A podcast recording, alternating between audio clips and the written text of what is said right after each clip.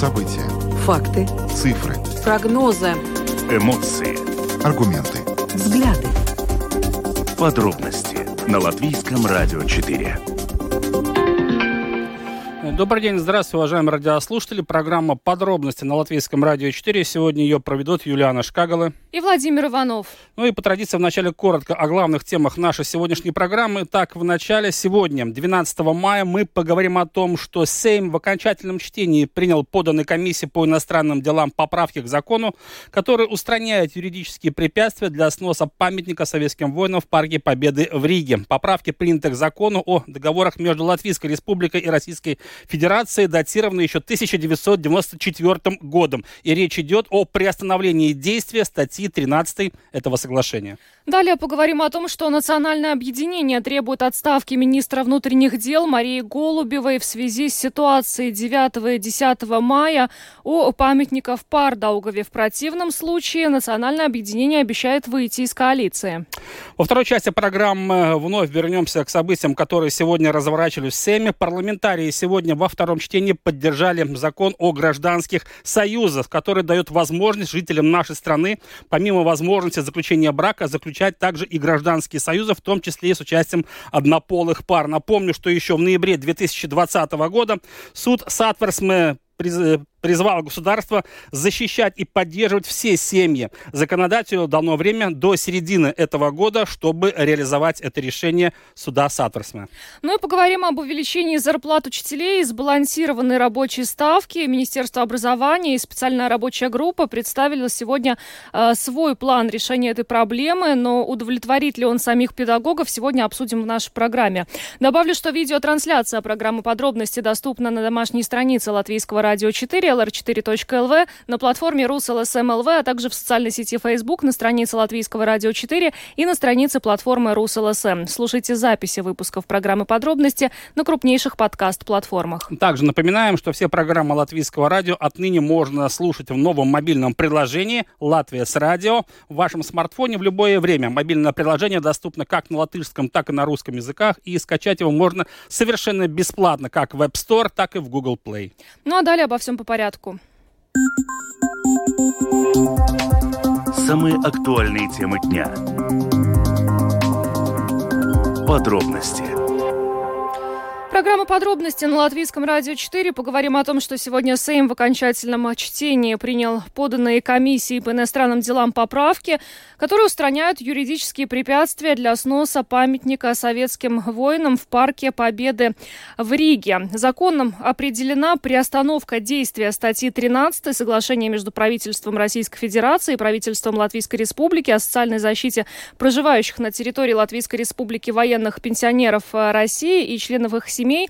И Ранее эта статья 13 предусматривала, что Латвия обеспечивает сохранность мемориальных сооружений в Латвии. И вот после того, как Сейм э, принял эти поправки в окончательном чтении, э, советник мэра Риги Мартинша Статиса Алексис Золднерс э, заявил, что уже в ближайшее время на заседании Рижской думы будет принято решение о сносе памятника в Пардаугове. Добавлю, что действие статьи 13 будут приостановлены, начиная уже с 16 мая этого года до прекращения нарушения России международного права в отношении Украины, включая вывод ее войск с территории Украины, полное восстановление территориальной целостности и суверенитета Украины в соответствии с международным правом и выплату возмещения Украины, Украине за совершенные нарушения международного права со стороны России.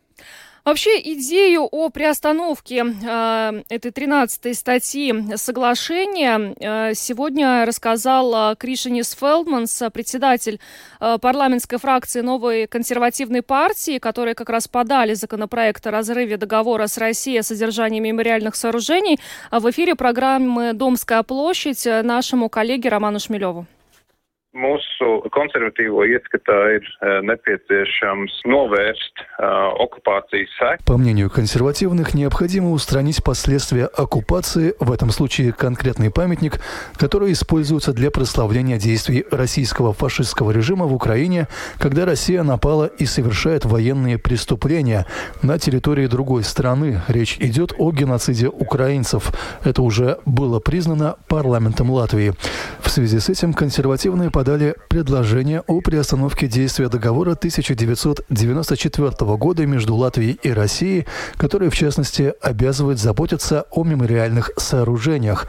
Сам договор прямо не относится к памятнику оккупации в Пардаугове, но к нему относится переписка между МИДом Латвии и российскими госучреждениями после заключения этого договора. В то время латвийская сторона допустила ошибку и сообщила второй стороне о том, что понимает под этим, что исполнение этого договора относится и к конкретному памятнику. Поэтому наше предложение остановить действие статьи 13 этого договора, пока Россия не прекратит свое вторжение в Украину и не компенсирует весь нанесенный ущерб как Украине, так и Латвии за период оккупации. Почему именно демонтировать, а, не, например, не превратить в монумент? Objektam ir Э, символическая nozīme. У этого объекта есть символическое значение. Многие люди считают, что он как раздражающий фактор для латышского народа. Многие помнят те зверства, которые сотворила советская армия на территории Латвии во время Второй мировой войны и после нее, в том числе ограбления, изнасилования. Именно поэтому этот памятник стал печально известным, поэтому его необходимо демонтировать. Kā rezultātā to ir nepieciešams demontēt. Это был комментарий Кришиниса Фелдманса, председателя парламентской фракции новой консервативной партии, которые как раз и подали э, предложение расторгнуть договор между Латвией и Россией, который, в частности, предусматривает э, сохранение и содержание этого памятника э, в Пардаугове. Но у нас сегодня был запланирован также комментарий председателя парламентской фракции «Атеисты и Байпар» Юриса Пуца по этому вопросу, но, к сожалению, сожалению, пока нам не, не удается дозвониться, поскольку э, до сих пор продолжается э, заседание парламента. Но я надеюсь, что еще мы сможем это сделать в рамках программы. Да, совершенно верно. И, конечно же, еще одна тема, которая сегодня оказалась в эпицентре внимания, она касается министра внутренних дел Марии Голубевой. Дело в том, что национальное объединение, эта новость пришла сегодня рано утром, требует отставки Голубевой. В противном случае обещает выйти из коалиции. А, да, все это связано с ситуацией 9 и 10 мая у того же памятника в Пардаугове. А, в заявлении Национального объединения говорится, что если премьер-министр и партнеры по коалиции не примут во внимание точку зрения национального объединения по этому вопросу, правление партии не видит возможности продолжать работу в правительстве и примет решение об отзыве своих министров. Но э, представители э, атеисты Байпар уже заявили, что продолжают поддерживать э, члена своей партии Марию Голубеву на посту министра внутренних дел и считают требования национального объединения об отставке министра крайне неконструктивным и дестабилизирующим шагом. Сейчас более подробно о той ситуации, которую мы сегодня имеем и о том, как она может развиваться в ближайшее время, мы поговорим с политологом, профессором Рижского университета имени Страдания Илга Крейтуса. Добрый вечер, госпожа Крейтуса. Добрый вечер. Как вам кажется, госпожа Крейтуса, э, все-таки э, ну, вот это заявление национального объединения о том, что если не будет отставки Голубевой, они выйдут из коалиции. Э, действительно ли ну, есть основания полагать, что сейчас, буквально за несколько месяцев до выборов, э, какая-то из партий правящей коалиции может ее покинуть? Э, знаете, это ее поведение нормальное, это соответствует предвыборной ситуации. И если так смотреть на то, что, о чем они говорят, они должны были затребовать э, отставку госпожи Голубевой, поскольку Э, поведение, то, что происходило, полностью не соответствует тем, как к этому относится национальное объединение. Но они и сказали, что да, мы выходим из коалиции, но мы будем поддерживать это правительство. Так что тут двоякая игра, и надо всегда вспоминать, что это сейчас предвыборная ситуация, предвыборное время, и каждая партия играет так, как она умеет, и, и такую игру, чтобы заполучить большее количество избирателей, и национальное объединение играет на своего избирателя и оставляет себе свободные руки по отношению к некоторым законопроектам, которые, может быть, им не нравятся, которые правительство продвигает. Ведь не только вопрос памятника, но и вопрос что такое семья в Латвии, тоже актуален еще для партии. Так что тут я не вижу никакой кризисной ситуации. Э, если только одна партия выходит из правительства, но в то же время говорит, что она будет поддерживать, поскольку э, правительство меньшинства в Латвии уже много раз была и правила без каких-либо проблем. Но, э, госпожа Крейтус, но э, скажите, вот даже чисто технически возможно, чтобы, ну, предположим, да, что вдруг что-то происходит с коалицией, там начинается брожение, и до осени что-то происходит с этой коалицией, формируется новая, или это, в принципе, исключено, потому что из-за того, что все находятся в цейтноте перед выборами, э, это просто будут, скажем так, исполняющие обязанности, и в итоге мы вновь услышим такие речи, что в такой трудный момент мы не имеем права оставлять коалицию, и ничего ничего не поменяется, о чем мы на самом деле только что и сказали. Я думаю, что ничего меняться не будет. И, э, знаете, наш э, мы тоже ведь что говорит? Если правительство ушло отставку, то оно продолжает работать да. до тех пор, пока составлено новое правительство. И я думаю, что в этой ситуации никто к этому не хочет прийти, к такой ситуации. И тут, конечно, роль имеет господин Левиц, президент Латвии, который может тоже сказать свое слово. И он, он ведь тот, который назначает нового премьера, если будет такая, не, не назначает, а называет кандидатуру, да.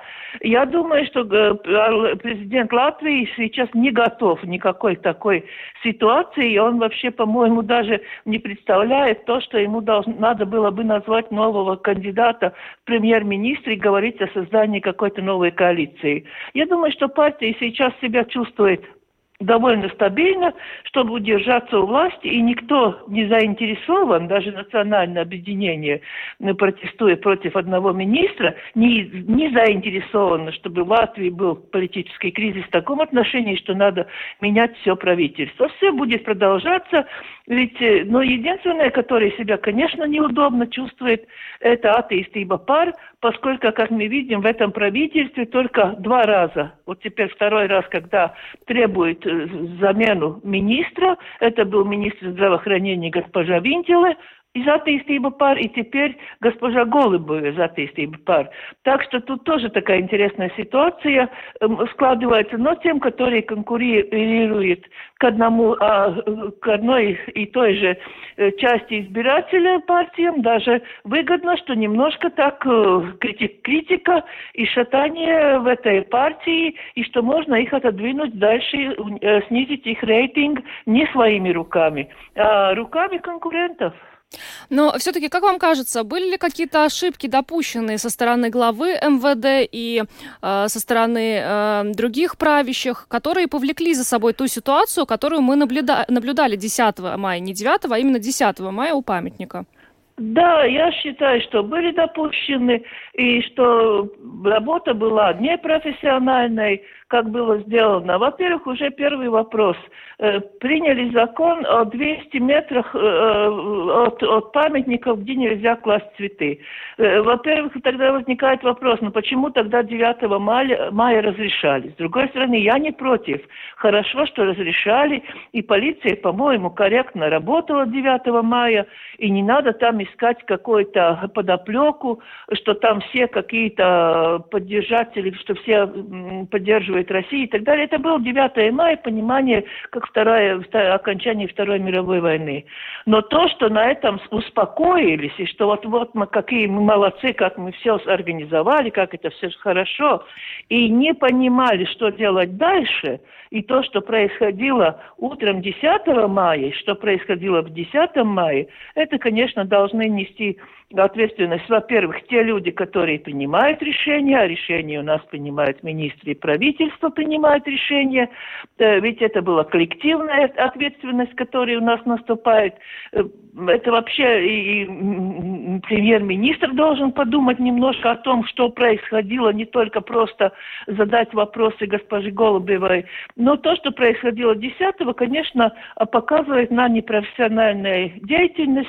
И я, конечно, очень уважаю госпожу Голубеву как политолога, как высокообразованную женщину, которая э, хороший исследователь, который хорошо понимает те проблемы, где она работает, но все-таки надо признать, чтобы профессионально работать в такой специфической сфере, как внутренние дела, надо иметь практические знания, надо понимать ситуации, надо уметь контролировать и мобилизовать, и моделировать ситуации, которые могут возникнуть, и вместе работать со всеми ну, теми структурами, которые в Латвии отвечают за безопасность. Тут, конечно, профессионализма не хватило, и такой результат. И поскольку министр – это политическая личность, тогда и политическая ответственность наступает такова, что должен уйти в отставку. И я думаю, у меня, я так размышляла и думала сейчас, получается интересная ситуация. Э, не надо сразу министра, если Голубева уйдет в отставку, не надо отдавать э, это место сразу, сразу той же партии. Я думаю, что сейчас настало э, время, может быть, национальное объединение может взять полномочия министра внутренних дел на себя, поскольку они выдвигают такие реальные претензии, у них есть и даже по, по если слушать их план, как действовать и что делать, может быть, надо отдать министру, Министерству внутренних дел национальным объединениям, чтобы они доказали, что они готовы работать ну, в пользу Латвии не только на словах, но и на деле.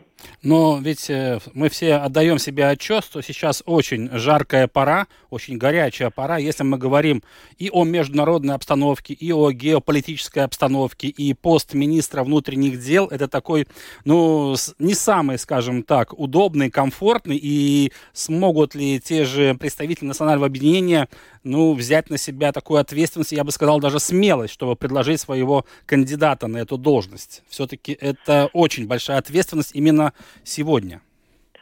Я понимаю, что это очень большая ответственность, но сколько можно все время говорить, говорить, говорить и ничего не делать? Тогда возникает вопрос, в конце концов. Если партия не может на себя взять ответственность в трудную минуту, то возникает вопрос, насколько она готова быть одной из ведущих партий в Латвии и доказать э, свою преданность государству. Тут, знаете, просто так сказать, что вот они там, может быть, тогда надо, не надо принимать всерьез всерьез, что партия говорит, но тогда я тогда немножко не понимаю э, положение в коалиции и вообще соотношение между партиями. И поэтому я, с другой стороны, в этой ситуации, взяв должность министра внутренних дел, есть возможность или проводить партию, или поднять очень высоко рейтинг на выборах. Это доказа, может быть доказательством того, насколько партия вообще созрела и готова быть ведущей политической силы в Латвии. Это не только по отношению к национальному объединению, это к любой партии сейчас в Латвии, э, которые, ну, я думаю, коалиционных партий, э, которые могут доказать или себя провалить.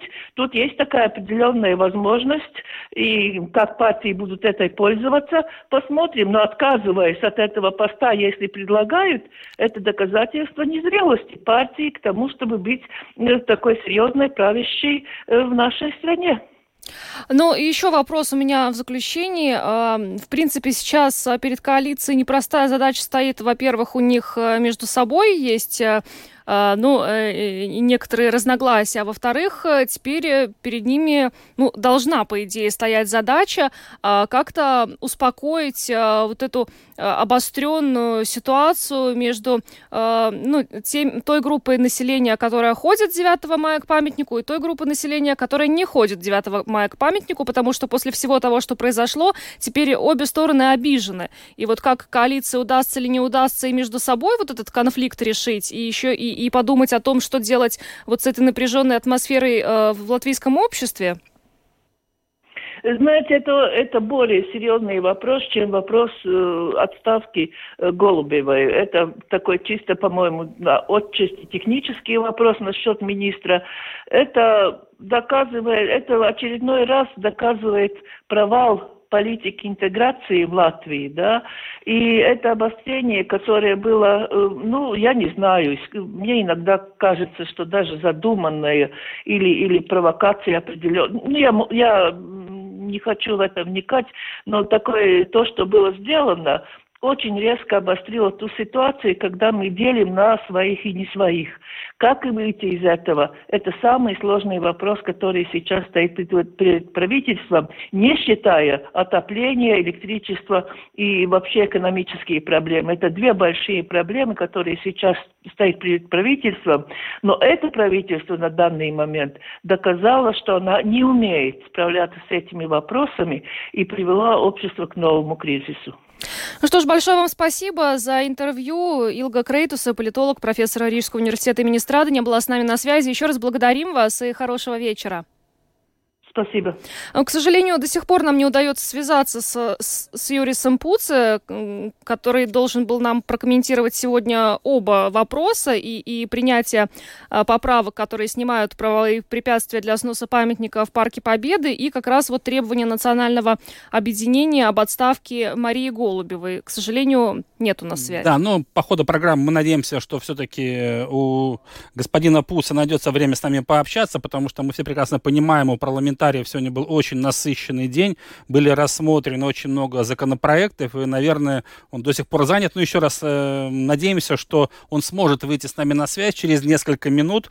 Ну а пока мы будем переходить к следующему. Еще добавлю э, комментарий э, главы госполиции сегодня последовал э, по поводу всего происходящего э, у памятника 9-10 мая. Арманд Рукс э, в передаче э, Диенас Персон, ибо на ТВ-24 сказал, что сейчас сейчас э, проверки идут, уже выявлено несколько полицейских, которые не останутся на своих э, должностях в связи с происходящим у памятника. РУКС э, полностью принимает критику действий некоторых сотрудников полиции в парке, и э, сейчас идет служебное расследование, уже ясно, что некоторые полицейские покинут свои должности.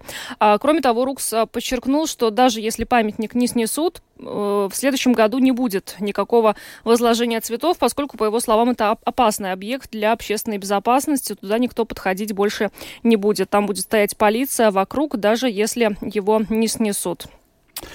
Да, ну, в любом случае мы будем следить за развитием ситуации, потому что мы все прекрасно понимаем, что эта тема вот этими событиями 10 э, мая не исчерпанная, будет продолжение. Будем надеяться, что все в конце концов э, войдет в мирное русло, и мы не станем свидетелем больше тех событий, которые происходили вечером 10 мая в Пардаугове. Ну и переходим, да, к следующей теме. Сегодня э, Сейм э, в окончательном чтении поддержал закон о гражданских союзах. Э, второе чтение э, этот законопроект прошел, но э, то, стоит отметить, что голосование не было единогласным. 43 депутата проголосовали за, 32 против, один воздержался. Здесь еще стоит отметить, что этот законопроект был подготовлен Министерством юстиции в ответ на решение Конституционного суда 2020 года об обязанности государства обеспечить юридическую защиту однополых семей. И сейчас мы более подробно об этом говорим с ру- э, руководителем движения «Дзивас Бедри» Каспаром Залейтисом, который сейчас с нами на связи. Э, Каспар, здравствуйте. Здравствуйте. Э, Каспар, но тот закон, который мы сегодня обсуждаем, закон о гражданских союзах, э, в конце марта он прошел голосование в первом чтении, сегодня во втором, хотя надо отметить, что, разумеется, там единодушие не наблюдалось э, шатким большинством, но все-таки парламентарии проголосовали за поправки к этому закону. Все мы знаем, что суд Саттерсма еще два года назад, чуть меньше, постановил принять этот закон до середины 2022 года.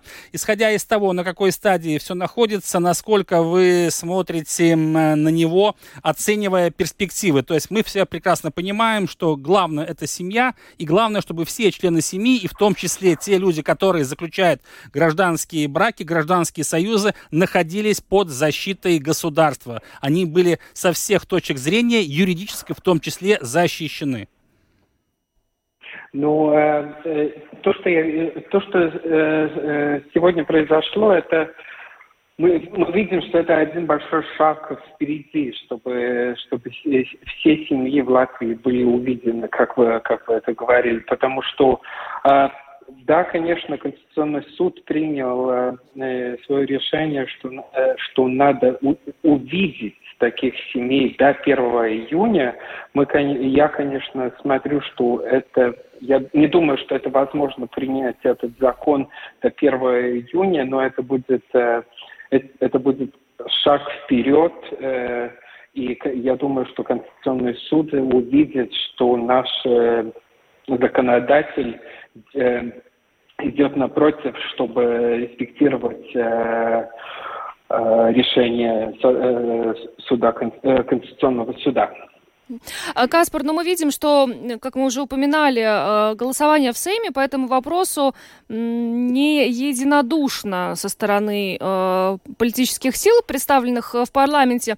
Э, есть ли, ну вот по мнению вашей организации, риски, что все-таки в третьем чтении будет гораздо тяжелее продвигаться уже этот законопроект?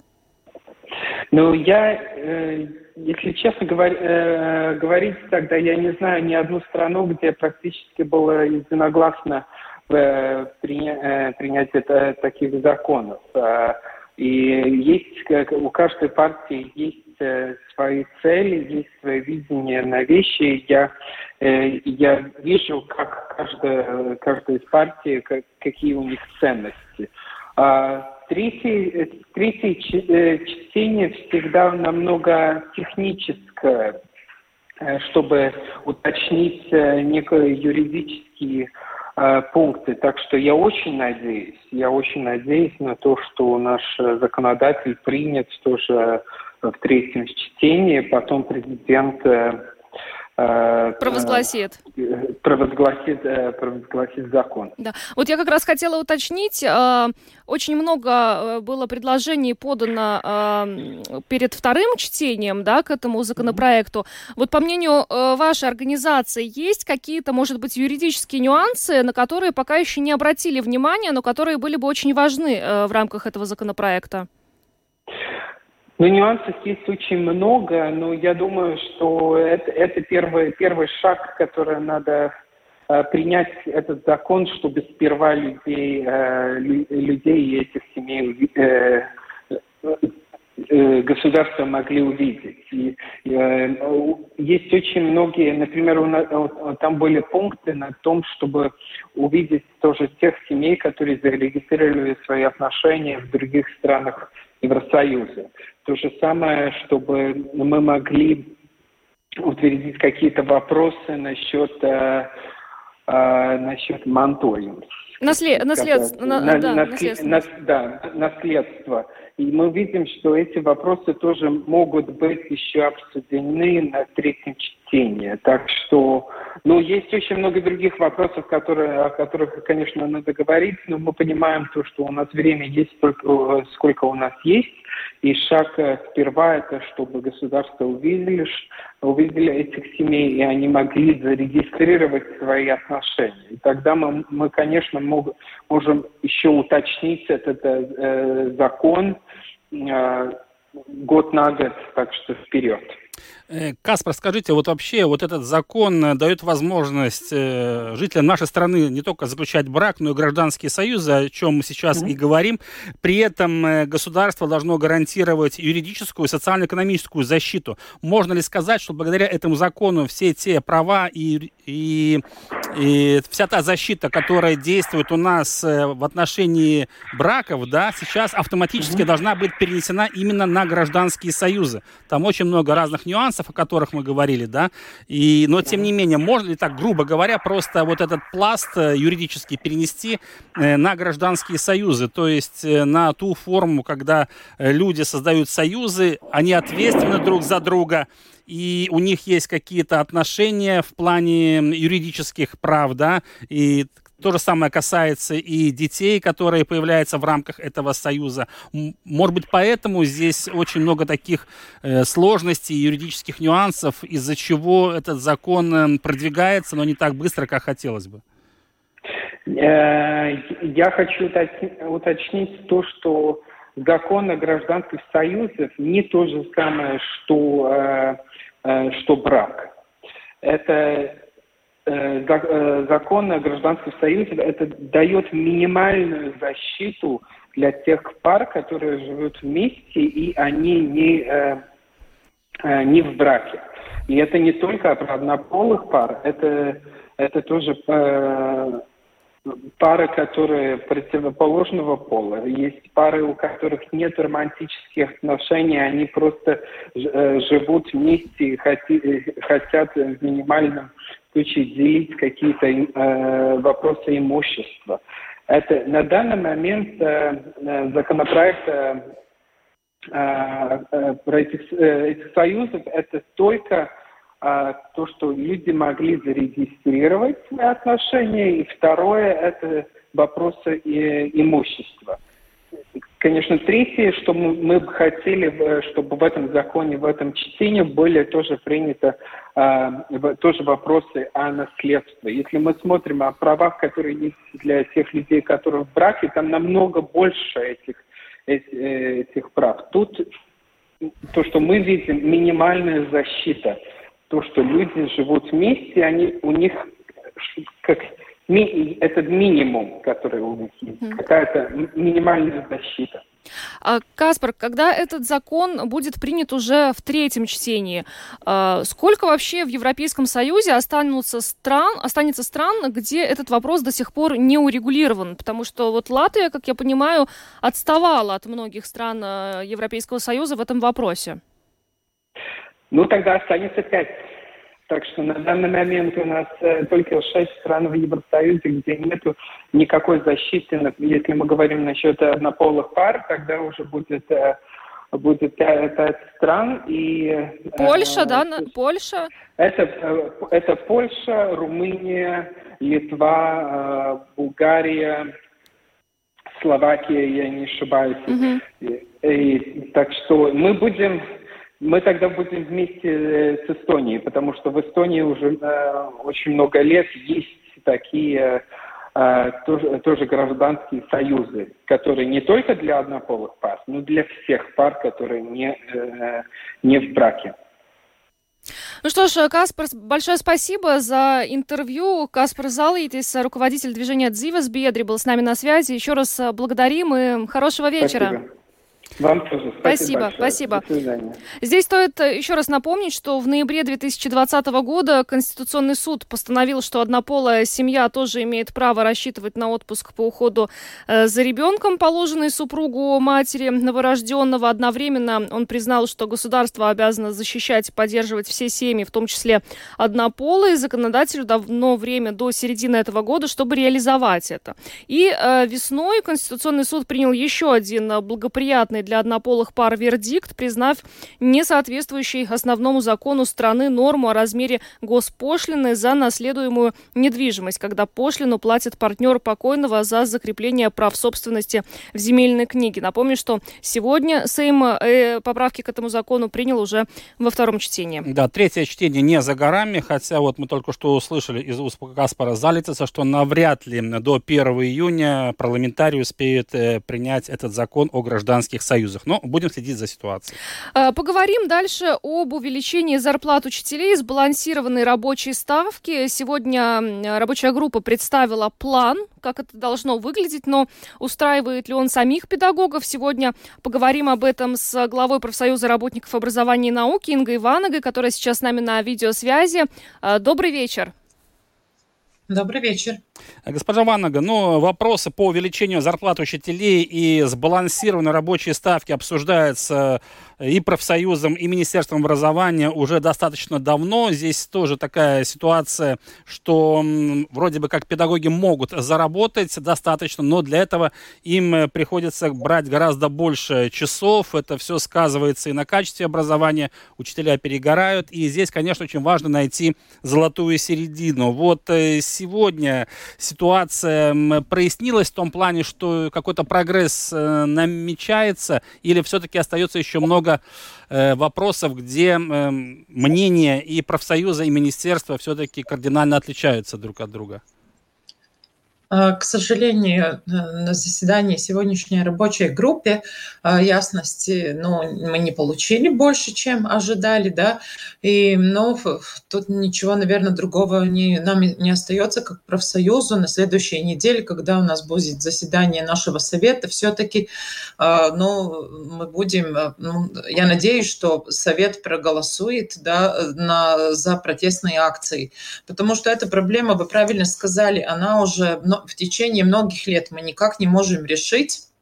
А, это ну, то, что нагрузка очень большая, новое содержание уже реализуется, но как сказать, ну тут, чтобы слушатели поняли правильно, да, а, учителя, они готовы реализовать разные реформы и перемены, но то, что министерство делает, они все время что-то новое придумают, новую реформу, которая нужна, по сути, да, но они не обеспечивают э, ресурсы для того, чтобы полноценно можно было реализовать. И в этом случае э, контактные часы, их очень много, да, и не хватает времени для всех остальных обязательств. Это подготовка, это консультации, это сотрудничество между педагогами, это индивидуальные консультации, подход к каждому ребенку, ну, чего ожидают да, э, родители и все общество. Это сотрудничество с родителями и так далее, и так далее. Да не хватает этого времени, и поэтому перегорают, уходят, и вакансий очень-очень много. А график да, по повышению зарплат э, в этого сентября последний, последний раз повышаются да, зарплаты, и силе действующий закон по образованию гласит, что правительство должно принять новый э, график с 2023 года. А бюджет уже начинают вырабатывать, и у нас нет ясности на сегодняшний день ни в одном уровне образования, какова будет ставка, и будет ли график, и какой будет график. А что сегодня предложила рабочая группа вообще? Сегодня рабочая группа детально обсудила вопросы, те, которые касаются образование, извините, на русском э, профессионала Эверза, профессионального наклона по музыка, искусство, спорт э, этого сектора, да, и мы выслушали мнение двух, двух министерств, это представитель Министерства культуры и представители Министерства образования, которые информировали, какова ситуация и сколько много ну, надо будет денег, и сколько много будет вакансий, если ну, если решать эту проблему, ну, чтобы был баланс э, между обязательствами и чтобы был, было повышение зарплат. И мы считаем, что та сумма, которую посчитало министерство, всему, всему, всей системе 57 миллионов, э, это можно найти, только нужна политическая воля. А сегодня те, то, что обсуждали, так и не решили какова будет ставка для этих педагогов, которые работают в школах музыки, культуры, да, спорта. А, и министерство сказало, что ну, мы выработаем предложение, разные предложения, и пусть дальше кабинет министров принимает решение. Ну, тогда зачем мы вообще? Ну, тогда мы можем письменно отправить наши предложения, пусть посчитают, сколько это стоит, но и не надо тратить время. Я считаю, что рабочая группа должна все-таки э, найти компромиссы, а не так, чтобы вот разные идеи, да. Но и, и вторая такая идея, которая сегодня на этой рабочей группе была, что вести опрос – Э, директоров, руководителей школ, а согласны ли они, чтобы сбалансировать ставку, да, и кто должен, э, ну, э, ну, ответить, ну, как сказать, где должны быть укреплены принципы, как образуется ставка. Но и мы со стороны профсоюза считаем, что тогда надо и спросить мнение учителей, не только работодателей, да, чтобы было честно, да.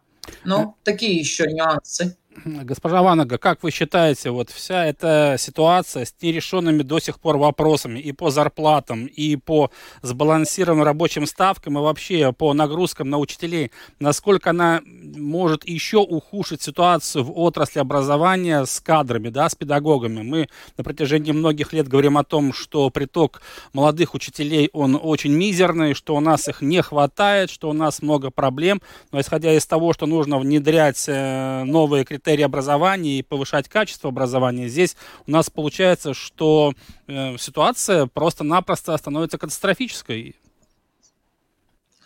А, да, к сожалению, надо с этим считаться, что могут быть школы осенью, где не будут всех педагогов, что не можно будет полноценно реализовать учебный процесс, и поэтому мы тоже требуем, чтобы э, реализовался план по уменьшению числа вакансий, которые даже еще не начали да, реализовать со стороны министерства, э, и что Э, надо вместе всем, ну, все-таки работать над тем, чтобы повысить престиж профессии, но это не включает только зарплату и ставку, да, это включает даже такие э, вопросы, чтобы э, учитель знал вовремя, какова будет его ставка и, и зарплата. В основном они это узнают только, когда они уже месяц или полтора месяца проработали. Но это же ненормально. В какой профессии мы такую практику видим, что ты месяц проработал, и тогда ты знаешь, знаешь, э, ну, конкретно, вот какова твоя ставка из-за числа учеников, да, и, ну, по крайней мере, ну, это, ну, неприемлемо, да, ну, такие, такие ситуации, и это, ну, негативно, конечно, влияет на, ну, такую стабильность, да, э, ну, работы, хотя бы вот такие, такие, да, ситуации. Но сейчас э, в Латвии находится около 30 тысяч беженцев э, с Украины, и наверняка среди них есть педагоги. Э, может быть, можно как-то и их привлечь к учебному процессу в то время, когда нам не хватает учителей? Как вам кажется, насколько это вообще возможно? Учитывая, опять же, языковой барьер. А, часть из этих педагогов и технического персонала уже работают, а, но вакансий в Латвии уже настолько много, что невозможно будет и даже с их помощью их, э, ну, как сказать, решить эту, эту проблему. Эту проблему можно решить, как я уже сказала, мы видим конкретные да, шаги, ну, которые надо реализовать, не только дискуссии рабочей группы организовать, и тоже это потребует не один год, а два или три года, чтобы стабилизировать ситуацию. Да, молодые не идут, да, ну, многие, но это из этих причин, которых я уже, ну, объяс... ну, ну как сказать, уже, да, ну, высказала. Э, они очень, очень мало, ну, педагоги, которые из Украины смогут, ну, уменьшить э, эту проблему. Э, госпожа Ванага, вы сказали, что в случае, если все-таки не удастся прийти к какому-то компромиссу с Министерством образования и науки, э, вновь будет актуализирован вопрос о протестных акциях. До начала нового учебного года остается ну, всего лишь три месяца с небольшим. Э, действительно ли вы считаете, что это будет действенной мерой, чтобы добиться своего? И вы не первый раз уже говорите о том, что это крайняя мера, но она неизбежна, если вопросы до сих пор пор не решаются? Или вы надеетесь, что после выборов 7 все-таки ситуация поменяется в лучшую сторону? А, нет, в том-то дело, что мы должны достичь эти изменения а, до выборов парламента, и мы хотим, чтобы эти решения ну, про, ну, э, финансовые да, были уже включены в проекте бюджета следующего года, потому что это правительство вырабатывает бюджет, да, а принимает бюджет только ну, парламент да, следующий.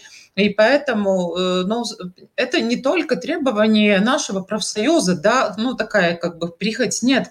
Это доказано уже международными ну, данными, да, OECD, Еврокомиссия тоже анализирует эту ситуацию, наш опрос, как нашего профсоюза. И вчера да, было ну, опубликованы э, результаты опроса других организаций, да, Лелвардс. И сколько нужно этих доказательств, чтобы министерство наконец наконец-то поняла, э, да, политики, что уже все, мы, ну, мы уже ну, катастрофическая ситуация.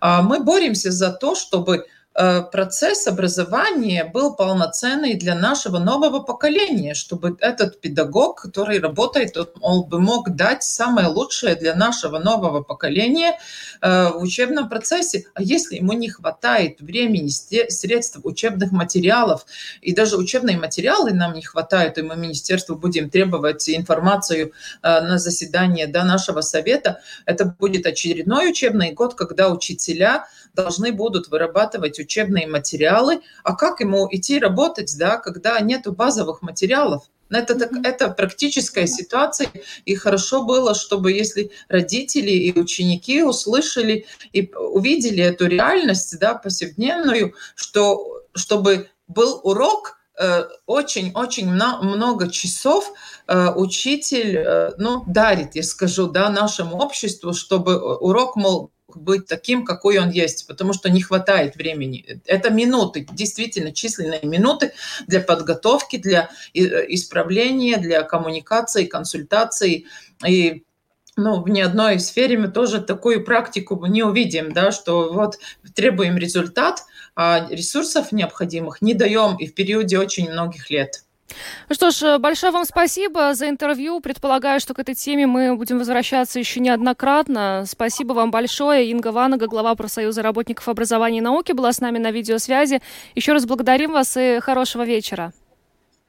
Спасибо вам тоже. Всегда. Спасибо. Да, э, благодарим госпожу Ванагу. Ну, вообще, на самом деле, сейчас у нас наступает в Латвии пора экзаменов, и хочется пожелать, чтобы и все школьники, все выпускники сдали их э, хорошо, на отлично, и чтобы учителя тоже провели этот этап э, плодотворно и позитивно, если мы говорим об эмоциональном фоне. Проблем очень много между Министерством профсоюзом, которые решаются, но не так быстро, как хотелось бы, наверное, самим учителям. Но, как мы э, слышали из уст госпожи Ванаги, совсем уже скоро новый учебный год, и очень важно, чтобы в ближайшее время эти вопросы по сбалансированной рабочей ставке, а также по увеличению зарплаты учителей были решены в кратчайшие сроки, но это все будет уже заложено в бюджет 2023 года, который будет принимать начинать уже другой 14-7 осенью этого года. Ну а завтра начинается хоккейная пора. Стартует э, чемпионат мира в Финляндии. На сей раз казалось не только, только вот буквально недавно э, мы встречали хоккейные сборные здесь у нас э, в Латвии, в Риге, а завтра уже начнем болеть э, за нашу сборную, которая будет состязаться э, на территории Финляндии. Да, семь матчей группового этапа команда под руководством Хария Виталинча проведет в Тампере уже завтра. Первая игра со сборной США, причем она начнется еще до начала нашей программы подробности, так что, возможно, завтра мы уже узнаем счет, во всяком случае, после второго периода. Но, наверное, главное отличие стартующего в Финляндии завтра чемпионата мира от того, который мы наблюдали в Риге, это все-таки зрители на трибунах. Это самое главное и, наверное, тот самый итог, который мы можем подвести прямо сейчас. Это означает, что на трибунах Nokia Арены в Тампере будет совсем другая атмосфера, по-настоящему хоккейная, и хочется увидеть на трибунах финской арены, конечно же, латвийских болельщиков, потому что все мы знаем, что такое, когда нашу команду поддерживают наши преданные болельщики. И, кстати, во время чемпионата мира в Риге будут э, работать э, фан-городки, фан-зоны. Это значит, что на ближайшие две недели вновь в столицу Латвии охватит э, хоккейная лихорадка. Будем держать кулаки за наших ребят. Надеемся, что они выполнят задачу и выйдут в плей-офф. Старт чемпионата мира уже завтра. Ну а мы на этом завершаем программу программу «Подробности». С вами были Владимир Иванов. Юлиана Шкагала. Звукооператор Уна Гулба, видеооператор Роман Жуков. Всем хорошего вечера и до завтра. Всего доброго. Пока.